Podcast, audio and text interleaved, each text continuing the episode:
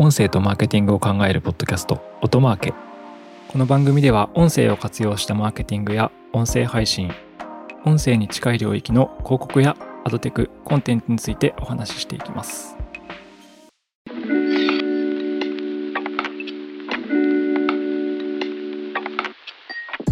こんにちは音なるの八木大輔です。今回はですね翻訳のテクノロジーについて話していきたいと思います。皆さん翻訳こんにゃくって知ってますか？ドラえもんの道具なんですけど、その翻訳こんにゃくっていうのはドラえもんのですね、道具で、ドラえもんが出したこんにゃくがあるんですけど、ドラえもんが翻訳こんにゃくっていうこんにゃくを出すんですけど、それを食べると、どんな言葉も喋れるようになる。あの宇宙人でも外国人でもコミュニケーション、まあ、言語で会話ができるようになるというようなものなんですけど、まあ、まさにそれに近いようなテクノロジーがえー、8月の22日ですね、に、米国時間、Facebook や Instagram を提供するメタから公開されていました。はい。まあ、これがですね、えっと、音声とテキストに両対応した翻訳用のマルチモーダル AI モデル、Seamless M4T というものですね。で、これは今はですね、この22日に発表された後は、えー、研究者や開発者向けに提供を開始しているという感じです。で、この Seamless M4T では、約100種類の言語のテキスト及び音声を認識できて、で翻訳結果をテキストまたは音声で出力できるマルチモーダル AI モデルということが書かれています。で、音声出力に対応するのは、えー、日本語を含む36言語だそうです。つまり100言語を認識できて36言語を出力できるっていうことですね。で、これまでメタ、Facebook や Instagram を運営しているメタですけども、まあ、いろんな言語をサポートするテキストからテキストの翻訳モデルとか、 Speech to Speech ですね。音声から音声に翻訳するようなものとかを、まあ、いろいろ開発してきたようなんですけど、これを統合して開発されたのが今回の AI モデルであるというふうに書かれてます。で、一応これ、クリエイティブコモンズの CC、これ BY-NC 4.0 ライセンスって読むんですかね。でリリースされているので、まあ、非営利であればおそらく自由に使えることができるっていうようなあのクリエイティブコモンズの内容として公開されています。そうですね。商業目的ではこのクリエイティブコモンズだと使えないっていう感じですが、まあ、ただ金儲けには使わせないけど、広く研究とかその実証実験的なものには使ってもらおうというスタンスで公開されているものですね。あで、これ私がなんで注目しているかというと、今これ、ポッドキャストって私今日本語で喋ってますけど、そう、日本語喋る人って1億人しかいないわけですよね。で、アメリカ、イギリス、まあ、オーストラリアとか、英語圏で10億人以上英語ユーザーっているわけで、で、本当にドラえもんの道具みたいに翻訳こんにゃくとしてこれが使えるんであれば、日本語で配信したポッドキャストが英語の音声コンテンツになって配信されるんじゃないかということが実現できるわけです。で、これまでやっぱり日本語のコンテンツって、こう、口語が結構その国境の壁というか言語の壁を越えられなくて、で、だからこそですね、あの、YouTube とかアニメとか漫画とか視覚のビジュアルのコンテンツが日本からは外に出ていってるっていう、そういう市場背景があるというふうに考えてるんですけど、今回のこういう、まあ、多言語で音声と音声っていう翻訳 AI がもし普及したらですね、音声コンテンツも全部日本語の壁を越えていくので、世界の人にも日本語で配信した音声コンテンツが聞いてもらえるかもしれないという期待があるという感じです。で、今回のこのメタの、えー、Seamless M4T に関してはですね、デモページがあって、で、これ私試してみました。ちなみに先ほどお伝えした通りですね、商用利用 NG なんですよ。なので実際に変換したものはここで流すことはできないので、まあ、どんな感じだったのかっていう感想を話していければと思います。はい。で、メタの翻訳 AI ですね、Seamless M4T を試してみたよと、デモページをという話なんですけど、このデモページでは、音声をその場で喋ってですね、35種類の言語を選んで音声を生成することができるっていう画面があるんですね。なんかデモだと17秒とか、それぐらいしか使えないんですけど、はい、まあ実際にやってみました。で、私が、えっ、ー、と喋った言葉はこういう言葉ですね。こんにちは。私の名前は大輔です。最近はゼルダの伝説の新作を6歳児の息子とやっています。一緒に旅を楽しむ感じがとても楽しいです。はい。という、こういう、え言葉を日本語で話してみました。で、まずプロセスとしてはこれをですね、読み込んで、これがまず文字起こしされます。で今の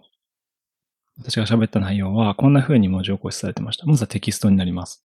こんにちは。私の名前は大好きです。最近はゼルダの伝説の新作を6歳の息子とやっています。一緒に旅を楽しむ感じがとても楽しいです。はい。という感じで、大輔っていうあの固有名詞を認識できなくて、私の名前は大好き、大好きさん。大好きさんですね。こんにちは。私の名前は大好きです。私の名前が好きですっていう意味になっちゃったみたいなんですけど、まあこういう感じで、その固有名詞以外は、まあちゃんと日本語をまず認識できていると。そう。で、これを英語にして、さらに音声、これ女性の声だったんですけど、女性の音声合成で音声化するという感じですね。はい。英語だと、I've been working on a new version of Zero's Legend with my six-year-old son and it's a lot of fun to travel with him という言葉で、もちろん今のともっと滑らかなネイティブなあの女性の声の音声合成で再生されていましたが、そこまではまあできたと。順次にできた。で、ちなみにあの、冒頭に、こんにちは、私の名前は大好きですっていう、大好きじゃなくて大好きってなっちゃったっていうところは、この英語翻訳では無視されてました。あの、削ぎ落とされてました。なので、なんか繋がらないところはいい感じにしてくれてるっていうのは、まあ、交互にするときにそういう部分がですね、少しでも残ってると、テキストと違って本当に意味が変わってしまうので、そういう調整はされているのかなというふうに思った感じですね。まあそんな感じで、ただこれ、精度としては、ディープラーニングの進化とかで、あと数年したら実用性の高いものになるんじゃないかなっていうふうに思ったので、もう究極英語学習みたいなところの必要性が本当に私たちの子供が大人になる頃にはいらなくなっているかもしれないなと思った次第ですね。交互コミュニケーションっていうものすら、今もポケトークとかはありますけど、かなりシームレスになっているのではないかと。あとはやはりコンテンツですね。音声コンテンツも国境、言語の壁を越えていくっていう可能性が非常に、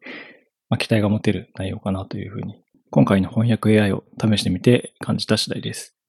そうちなみにあの、まあ、とはいえですね、まあ、ポッドキャストでコメディとか、まあ、あと会話の空気みたいなものを味わうっていうものである場合は、やっぱ日本語で喋って、それを英語にしても伝わりきらないかな、中国語とかにしても伝わりきらないかなって思うところで言うと、やはり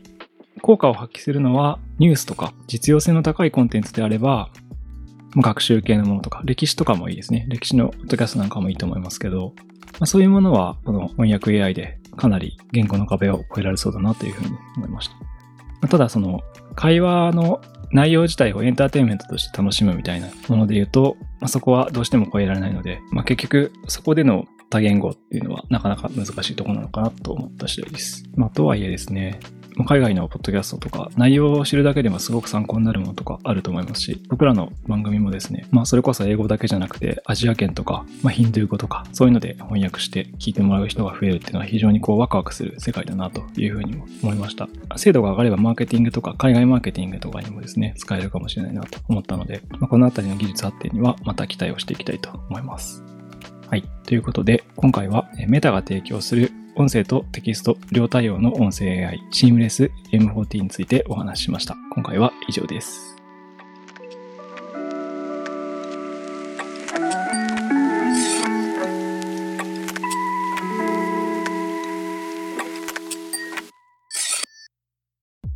音声とマーケティングを考えるポッドキャスト、音マーケ。Apple Podcast や Spotify など、ポッドキャストのプラットフォームのフォローボタンを押して、ぜひ購読をしてみてください。定期的に有益な情報をお伝えできると思います。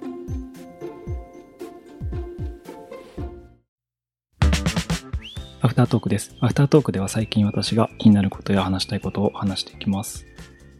はい、えー、本編で音声 AI のくだりでしれっとですね、あの、ゼルダの伝説の話を入れておいたんですけど、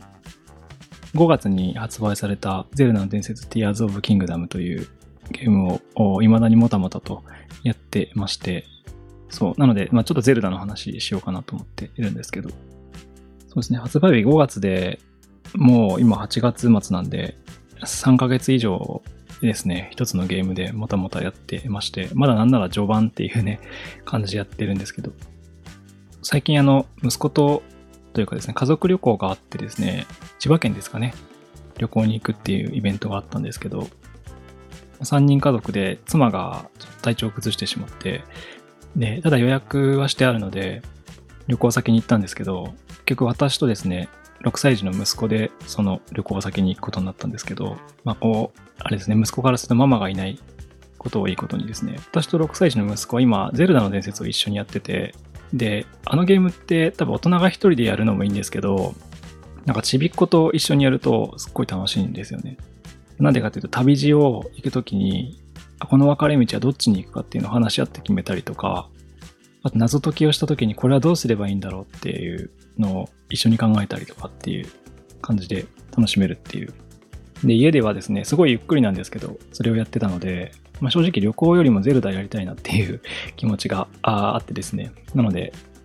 息子と一緒にゼルダを旅行先に持ち込んでですね、まあ、昼間は観光して遊ぶんですけど、そう、鴨川に行ったんで、鴨川シーワールドとか行ったんですけど、夜はですね、まあ、僕はお酒とかを買い込んでですね、ゼルダの伝説を息子とやるっていうイベントをやっていました。そう。なので昼間は鴨川シーワールドで、夜はハイラル地方に一緒に旅立ってですね、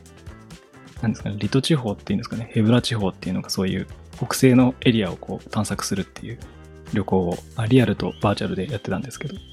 そこのゼルダの伝説は5月に発売されて、発売3日で世界で1000万本を超えてるそうで、まあ、めちゃめちゃ売れてるっていうことですね。なんかすごかったですね。品川の駅とかも、発売日の頃に品川駅の上の広告ですね。で、どでかい看板の広告が全部ゼルダの広告になってて、完全にこれは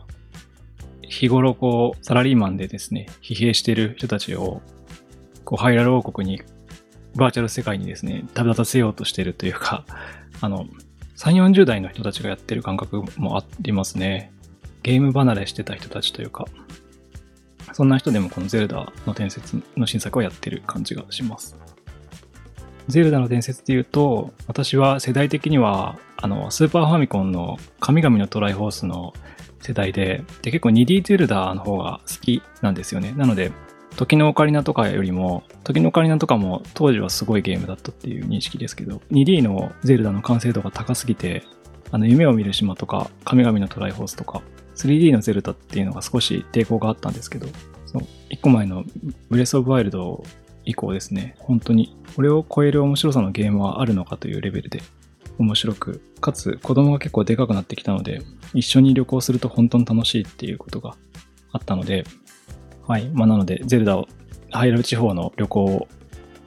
ほんと少しずつですけどね、やってますという話でした。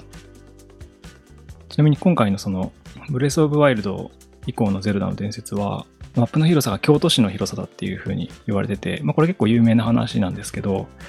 なんか前作の祠の名前は、なんか制作者の開発チームの名前をもじってつけてるって話だったらしいんですけど、今回の Tears of the Kingdom のマップにある祠の名前は、その京都市の広さに合わせて、京都のなんかお寺とかの名前がついてるらしいです。で、そうなんだと思って見てたら、なんか、ギカ君っていう祠があって、ギカ君っていう祠は、あのマップの、えー、北東の方にあるんですね。はい。まあ、これはなので、銀閣寺だなという、元ネタだなというのを思ったりしてたんで、ま、そういうのも結構ですね、海外向けのゲームとしては憎い演出だなというのは思いました。まあ、本編では翻訳 AI の話をしましたけど、結局こういうゲームってインタラクティブなコンテンツはやっぱ強いなっていうところですね。まあ、もしかしたらこのゲームの中のセリフとかも今後翻訳 AI で全部一発で35カ国語とかにできてしまうかも、なんていうことも、まあ、思ったりしました。はい。ということで、まあ、何が言いたかったかというと、えー、ゼルダの伝説 Tears of Kingdom 楽しいです。が長すぎて全然終わりませんというところで、今回のアフタートークはこの辺りにしておきます。今回のアフタートークは以上です。